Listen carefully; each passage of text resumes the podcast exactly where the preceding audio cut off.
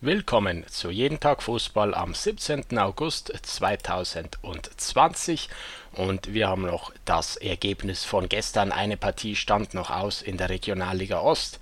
Volkssportgemeinschaft Altklinike gegen Tennis Borussia Berlin.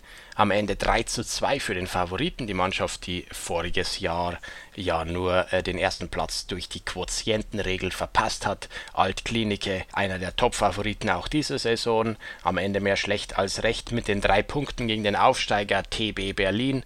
Die Gäste von der Tennis Borussia, die sind zweimal in der ersten Halbzeit in Führung gegangen, 1 zu 0 und 2 zu 1 und jeweils prompt innerhalb weniger Minuten der Ausgleich der Hausherren aus Altklinike. So ging es mit einem 2 zu 2 in die Halbzeit und in allerletzter Sekunde in der Nachspielzeit in der 95. Minute ein Foul-Elfmeter und die drei Punkte blieben dann bei der Volkssportgemeinschaft Altklinike, die damit sich einreiht in die Reihe der Teams, die an diesem ersten Spieltag in der Regionalliga Ost drei Punkte äh, bei sich behalten konnten. Damit ist also der erste Spieltag abgeschlossen. Alle Teams äh, haben ihre Partie absolviert.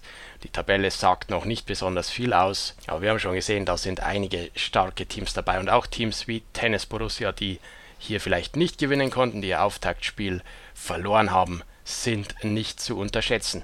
Wir hören uns morgen wieder bei Jeden Tag Fußball. Macht's gut, bis dann.